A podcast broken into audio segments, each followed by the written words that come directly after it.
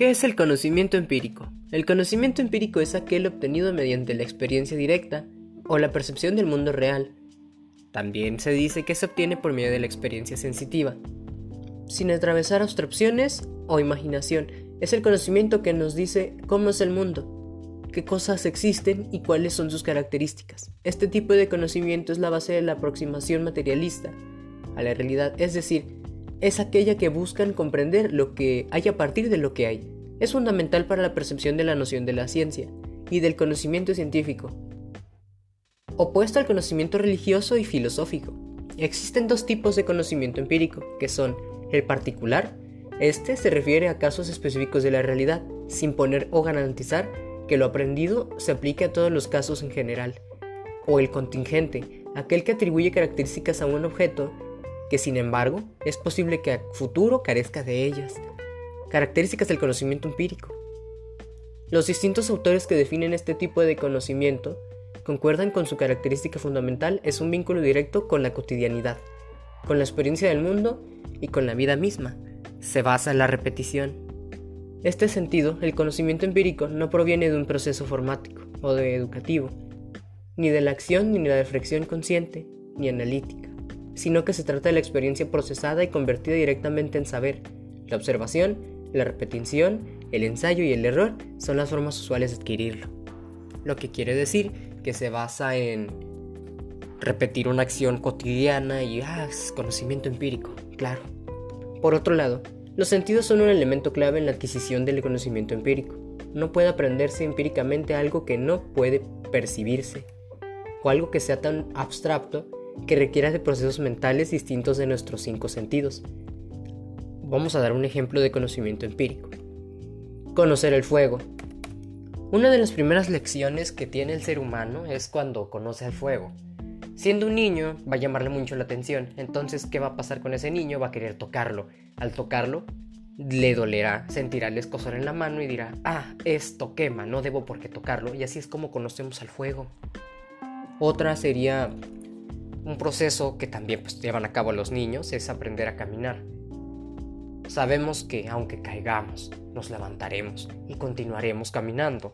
Entonces aprenderemos por medio de prueba y error. Eso se conoce como conocimiento empírico. También el movimiento de las estaciones lo aprendemos gracias a eso. De, la de esta manera mm, percibimos que hay un cambio de temperatura y decimos, oye, pues está cambiando la temperatura, se está este, se siente más seco el clima, bla, bla, más humedito. Este, estamos cambiando de primavera a verano, para dar un ejemplo, o de otoño a invierno. Y lo sabemos por el cambio de temperatura que percibimos en nuestros cuerpos, eso por ensayo y error, con el tiempo lo vamos a conocer. Eso es conocimiento empírico.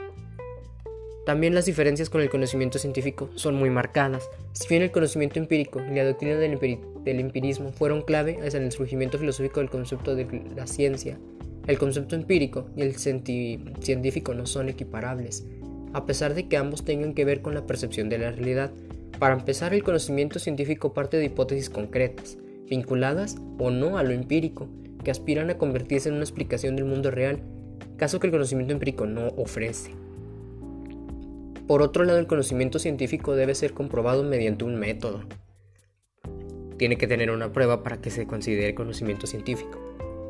Especificó las demostraciones y ensayos, mientras que el empírico responde a las experiencias desnudas del mundo. Por ejemplo, es un hecho comprobable que de vez en cuando llueve, lo sabemos empíricamente, pero es un conocimiento científico saber por qué llueve. Mi compañero hablará acerca de conocimiento racional.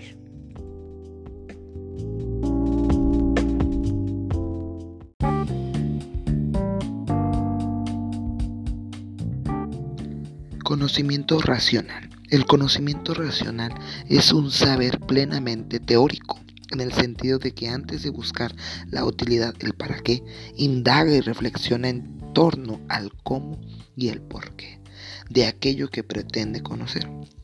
Etimológicamente la palabra teoría proviene del griego teorein, que significa observar. Desde la perspectiva filosófica, observar no es un acto que se ejecute con el sentido de la vista, sino un ver desde el pensamiento. El conocimiento racional no se agota en los datos que proporcionan los sentidos, sino en recabar un tipo de información de tipo conceptual, es decir, la racionalidad elabora conceptos a partir de lo que conoce y que le permite tener un saber completamente distinto al, al, conocimiento empírico, el cual depende de la sensibilidad.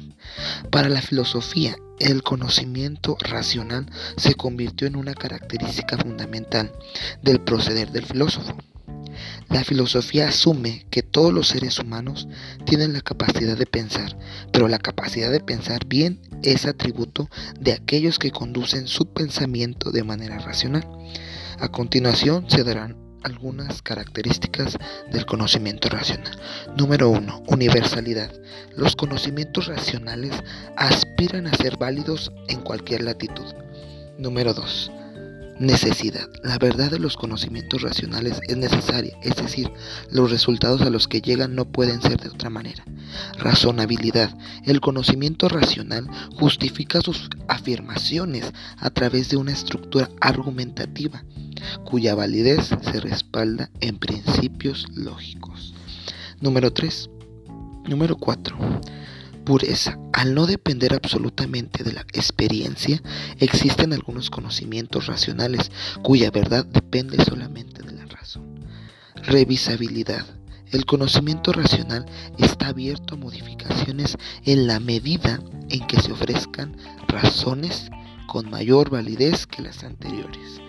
Crítica. Es muy importante la tarea crítica, ya que a través de ella se puede avanzar en el progreso del conocimiento, porque propicia la discusión y la confrontación de ideas.